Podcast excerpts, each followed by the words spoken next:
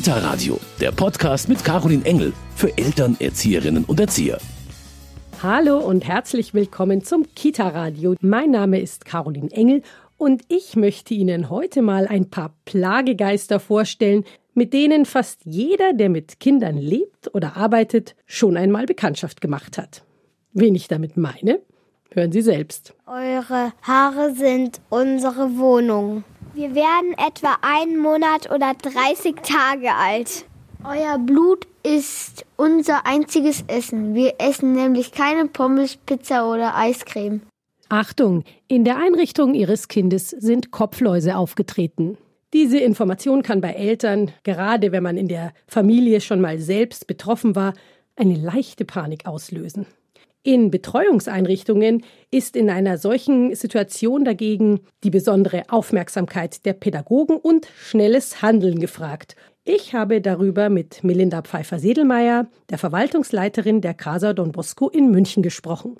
Was bedeutet es für eine große Einrichtung, wenn Läuse auftreten, festgestellt werden bei einem Kind? Erstmal Panik bei allen Beteiligten. Für die Mitarbeiter bedeutet das im Endeffekt viel Arbeit, mehr Arbeit, die sie dann zu leisten haben weil Bettwäsche muss gewaschen werden. Es müssen Mützen der Kinder so verstaut werden, dass keine Berührungen mehr untereinander passieren.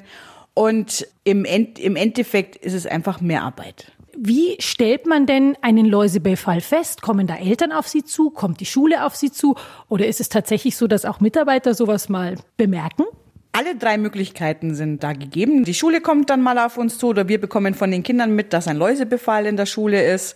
Auch die Eltern kommen auf uns zu, fragen auch mal, Mensch, könnt ihr da mal draufschauen, ob das Kind Läuse hat? Und auch wir selber bemerken es durch das äh, Kratzen der Kinder, die jetzt keine Allergien haben oder auch wenn sich mehrere Kinder gleichzeitig kratzen, das ist meistens immer ein großer Anhaltspunkt dafür, dass vielleicht die Läuse am Start sind. Das heißt, man kann das wirklich auch am Verhalten der Kinder schon manchmal bemerken.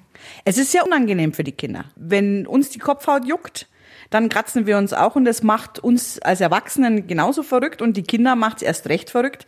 Wir können damit umgehen, die Kinder können das nicht. Wie sieht da dann die Kommunikation auch mit den Eltern aus? Wir haben einmal ein Mail-Kommunikationssystem und dann haben wir auch spezielle Aushänge, wo auch Vorgehensweisen für die Eltern draufstehen. Und Eltern können natürlich jederzeit auch zu uns kommen und einfach nachfragen. Gibt es da auch mal Panik oder Fragen, oh Gott, wie gehe ich damit um? Ja, die gibt es. Die gibt es natürlich. Also gerade wenn man äh, kein alter Hase im Läuse bekämpfen ist, kommen die Eltern auf uns zu. Wenn man längere Zeit in einer Kita gearbeitet hat, dann weiß man relativ schnell, wie man vorgehen muss, beziehungsweise was man den Eltern sagen kann und auch wie die eigentlich ausschauen, weil das ist ja auch oft schwierig für die Eltern zu erkennen, mein Kind hat Läuse. Was geben Sie da den Eltern so mit auf den Weg, so aus Ihrer Erfahrung?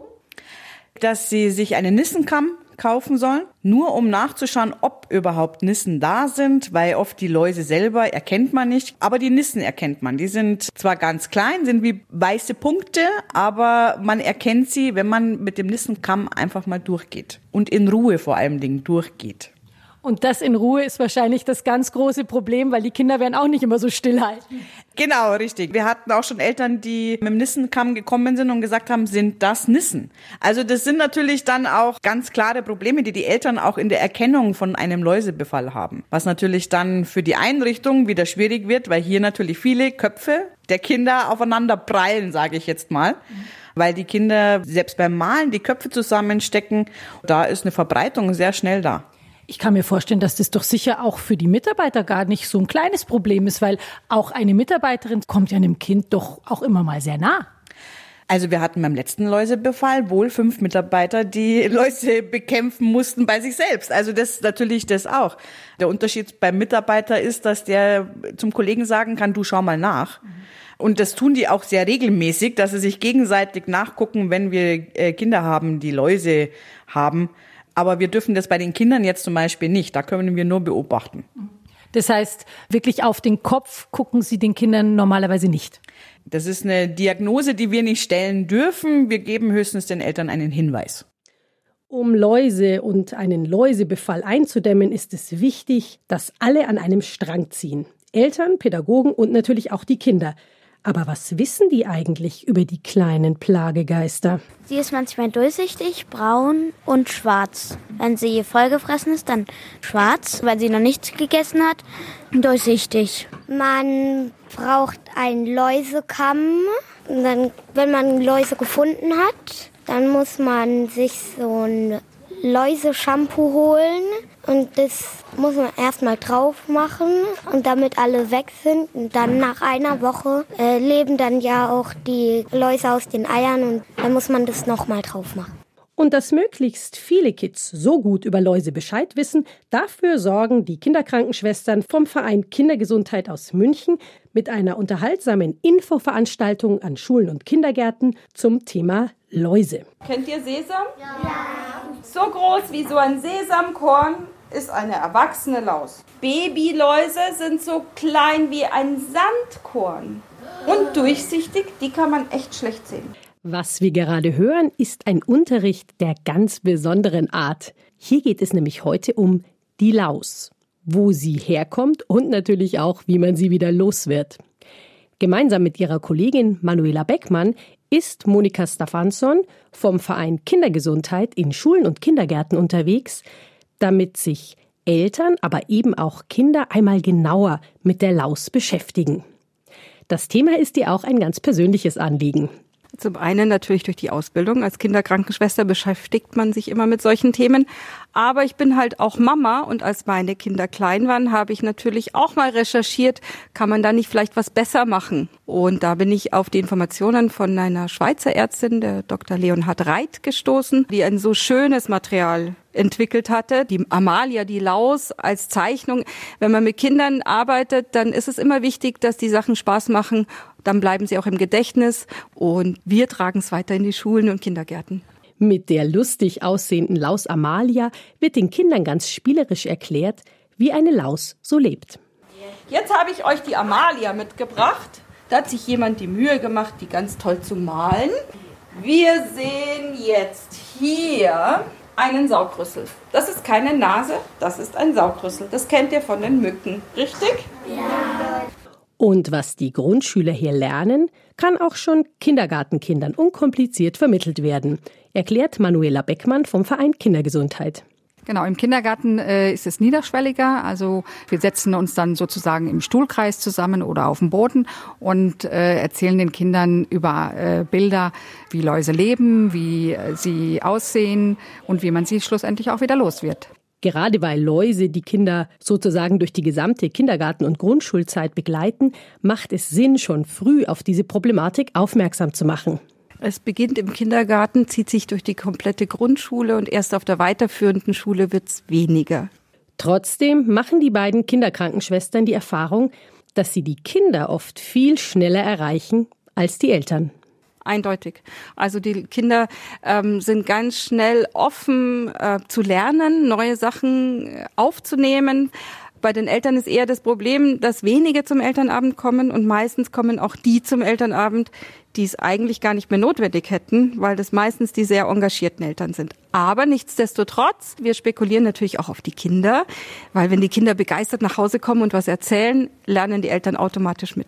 Die kleben da am Kopf fest. Wo kleben die fest? Äh, an der Haut oder an den Haaren.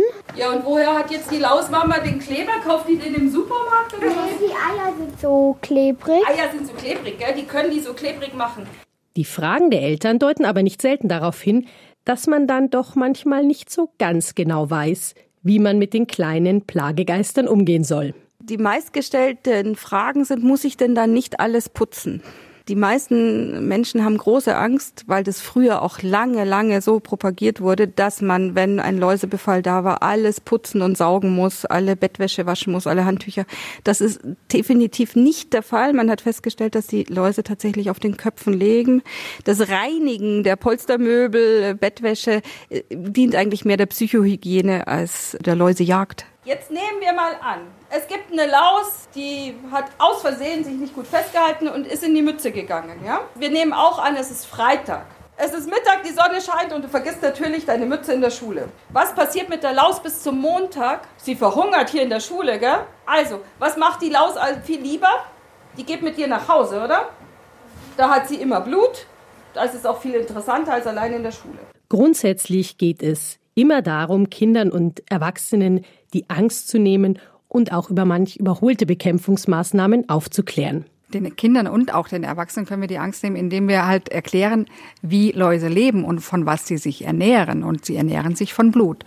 Und wenn wir den Kindern schon sagen, es ist gar nicht notwendig, die Kuscheltiere zu einzufrieren oder halt zu waschen. Also einfrieren ist ja auch was Furchtbares für die Kinder, Kuscheltiere einfrieren. Und äh, denen eben erklären, Kuscheltiere haben kein Blut, darum sind dort auch keine Läuse, dann entspannt sich die ganze Lage. Und das können sie ihren Eltern weitergeben.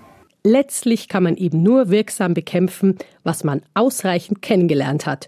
Und das ist nach einer Läuse-Infostunde vom Verein Kindergesundheit definitiv der Fall. Mehr zur Arbeit und den Angeboten des Vereins hören Sie jetzt gleich hier im Hintergrund. Hintergrund.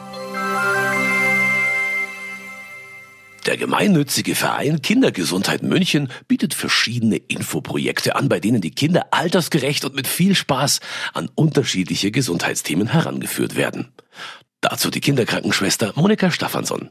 Frau Beckmann und ich, wir haben mit Kinderärztinnen gemeinsam diesen Verein gegründet vor nunmehr neun Jahren. Und uns war eben wichtig, diese Lücke zu schließen zwischen Gesundheit und Pädagogik. Und wir haben uns eben absichtlich Themen rausgesucht, die noch nicht ganz so oft an der Schule sind. Hände waschen, Hygiene, Kopfläuse. Mittlerweile machen wir auch viele Projekte im Kulturbereich zur Gesundheitsprävention. Bei den Veranstaltungen an Schulen und Kindergärten arbeiten Kinderärztinnen und Kinderkrankenschwestern zusammen. Ohne Unterstützung von außen wären aber all die Projekte gar nicht realisierbar. Also dieses Projekt gibt den Läusen keine Chance und auch Händewaschen aber richtig wird finanziert über das Referat für Gesundheit und Umwelt in München. Die Stadt München ist da wirklich sehr engagiert. Das Referat für Gesundheit und Umwelt hat extra Material entwickelt, das wir auch immer mitbringen an die Einrichtungen und wir freuen uns da immer sehr über diese sehr gute Zusammenarbeit. Mehr Informationen zur Arbeit und den Angeboten des Vereins finden Sie unter kimü.de. Auch wenn es, wie wir gehört haben, durchaus spannend sein kann, Läuse mal genauer kennenzulernen. Die kleinen Parasiten wünscht man sich nicht gerade als Haustier. Aber keine Sorge, welche Maßnahmen wirklich helfen, um sie wieder loszuwerden und auf welche Mittel man besser nicht vertraut, erklärt der Apotheker Hermann Donhauser. Zunächst will ich natürlich mal wissen, woher kommen die Läuse eigentlich? Das ist eine gute Frage. Die sind einfach mal da, eigentlich ganzjährig. Hm, dadurch, dass wir ja so mobil sind ähm, und auch im Weihnachtsurlaub in die Wärme fliegen, muss man eigentlich feststellen, dass im Vergleich von vor 20 Jahren, wo wir wirklich sagen konnten, das ist was, was nach den großen Sommerferien auftritt, dass das ein ganz jahres Problem geworden ist. Bemerken wird man die Laus wahrscheinlich relativ selten indem man sie sieht, oder? Zunächst spürt man sie wahrscheinlich. Genau, die Laus an sich ist ja auch winzig klein und noch dazu relativ durchsichtig. Das, was man als erstes spürt, ist so ein Jucken auf dem Kopf, weil die Läuse alle drei Stunden circa eine kleine Blutmahlzeit brauchen. Und dieser Stich ist ähnlich wie ein ganz kleiner Mückenstich. Und wenn der halt vermehrt auftritt, dann juckt das einfach und das ist dann so ein Zeichen, hoppla, da könnte ich Käste auf dem Kopf haben. Das ist nicht unbedingt nur ein Kinderproblem, das können auch Erwachsene bekommen. Die Läuse sind da wenig wählerisch. Wenn sich ein neuer Wirt bietet, dann kann das auch äh, bei Erwachsenen auftreten. Klassischerweise muss man aber schon sagen, dass das eigentlich ein Problem bei Kindern ist und äh, die Eltern dann weniger Juckreiz, denn mehr Panik äh, haben und um Gottes Willen, wie kriege ich die jetzt wieder los? Wenn jetzt Eltern zu Ihnen in die Apotheke kommen, wie kommen die an? Oder gibt es vielleicht auch manche Eltern, die sich das zunächst gar nicht so sagen trauen? Nee, also ich glaube, bei uns ist die Hemmschwelle da schon äh, etwas geringer, weil ich gehe ja dahin, um irgendwas dann zur Abwehr zu holen. Ganz ehrlich, also die meisten sind höchst panisch. Um Gottes Willen, ich habe Läuse und was muss ich tun? Ich muss die unbedingt loswerden und zwar am besten gestern. Und da muss man erstmal sagen, komm, ruhig Blut. Die Läuse sind ja keine Flöhe, die springen nicht. Es hat auch nichts mit mangelnder Hygiene zu tun. Was empfehlen Sie jetzt eben den mehr oder weniger panischen Eltern? Welche Maßnahmen sollte man zunächst ergreifen? Konsequente Behandlung, das beginnt mit dem Auskämmen der Haare, so ein sogenannter Nissenkamm heißt er deswegen, weil die Zinken sehr eng stehen und diese fest am Haar festgeklebten Eier oder eben auch Nissen genannt, dann eben entfernt werden können. Das heißt, man kämmt das Haar aus, um überhaupt zu gucken, sind da Nissen vorhanden, sind da überhaupt lebende Läuse schon da? Und dann Erst wird das Shampoo verwendet. Und wie oft muss man dann behandeln? Klassischerweise wird zweimal im Abstand von circa sieben bis zehn Tagen behandelt. Das hat den Hintergrund, im Normalfall sollten ja auch alle abgelegten Eier mit abgetötet werden. Wenn da aber ein paar überlebt haben, dann geht das Spiel natürlich von vorne los und deswegen empfiehlt man da so nach sieben bis zehn Tagen eine nochmalige Behandlung. Früher hat man das gemacht mit zwar pflanzlichen Auszügen aus Chrysanthemen, die aber dann doch wie so eine Art Nervengift gewirkt haben und die Läuse eine Atemlähmung bekommen haben und dann eben tot waren. Aber die Läuse wurden resistent äh, gegen diese Sachen. Und deswegen verwendet man heute eigentlich andere chemische Substanzen, die sich wie ein Film über die Laus legen und sie dadurch ersticken. Und äh, das klappt bei Eiern, das klappt bei Nymphen, das klappt bei lebenden Läusen. Und äh, wenn man das alles konsequent und richtig gemacht hat, dann hat man da wirklich eine sehr hohe Abtötungsrate. Gibt es irgendwelche wirksamen Hausmittel, die man anwenden könnte, wenn man sagt, oh, ich will die Chemokeule umgehen? Schwierig, schwierig. Also ähm, äh, da geistern ja alle möglichen Hausmittel durch die Gegend, also sei es mit Essig oder ähm, Teebaumöl äh, und solche Sachen. Es gibt keine, keine Wirknachweise. Was da wahrscheinlich dann geholfen hat, war das Auskämmen, weil mhm. das Auskämmen ist mindestens ebenso effektiv wie eine Behandlung. Aber daneben muss man irgendwelche Nebenwirkungen fürchten für Kinder? Nebenwirkungen sind eigentlich äh, keine zu erwarten, die sind sehr gut verträglich, aber manche Shampoos haben die Eigenschaft, dass sie feuergefährlich sind. Das bedeutet, dann die Haare eben nicht mit dem zu heißen Föhn föhnen, was sowieso natürlich schlecht für die Kopfhaut wäre. Es gab wohl Fälle, dass sich da was entzündet hat, aber auch das steht im Beipackzettel entsprechend drin. Seien Sie vorsichtig, nicht zu heiß föhnen. Das ist aber auch schon das Gefährlichste, was dabei passieren kann. Wenn Läuse auftreten bei meinem Kind, Gilt es dann auch, die ganze Bettwäsche zu waschen? Muss ich meinem Mann die Haare waschen und äh, den anderen Geschwistern? Oder gibt es vielleicht auch irgendwelche Insektensprays, die man verwenden sollte? Man muss sich klar machen, so eine Laus braucht alle drei Stunden eine Blutmahlzeit. Wenn die jetzt vom Kopf runterpurzelt, weil sie irgendwie ungeschickt ist und auf dem Kopfkissen liegen bleibt und da legt sich jetzt fünf Stunden lang keiner mehr hin, dann ist es schon relativ unwahrscheinlich, dass die wieder auf einen neuen Wirt drauf krabbelt. Die Kuscheltiere kann man in eine Plastiktüte einpacken für ein paar Tage, dann sind die Läuse auch definitiv hinüber. Und die Frage, muss auch mein Mann oder die ganze Familie den Kopf waschen? Ja, wenn man denn beim Auskämmen Läuse festgestellt hat. Ansonsten haben diese Behandlungsshampoos keine vorbeugende Wirkung, sondern sie helfen nur dann, wenn wirklich Läuse vorhanden sind. Soweit Hermann Donhauser, der als Apotheker zur Besonnenheit rät. Und damit auch Sie im Zweifelsfall wissen, was zu tun ist, hier noch der ultimative Läusefängertrick. Der Läusefängertrick geht so. Man nimmt Haarspülung und tut sie auf ihre Haare. Die Läuse atmen an der Seite mit Löchern und das verstopft die Löcher dann und wenn sie nicht atmen können, dann können sie sich nicht bewegen. Nach 20 Minuten können sie dann wieder atmen und weitergehen, aber diese 20 Minuten kannst du dann die Laus suchen und dann, wenn du sie gefunden hast, kaufst du dir ein Läuse-Shampoo.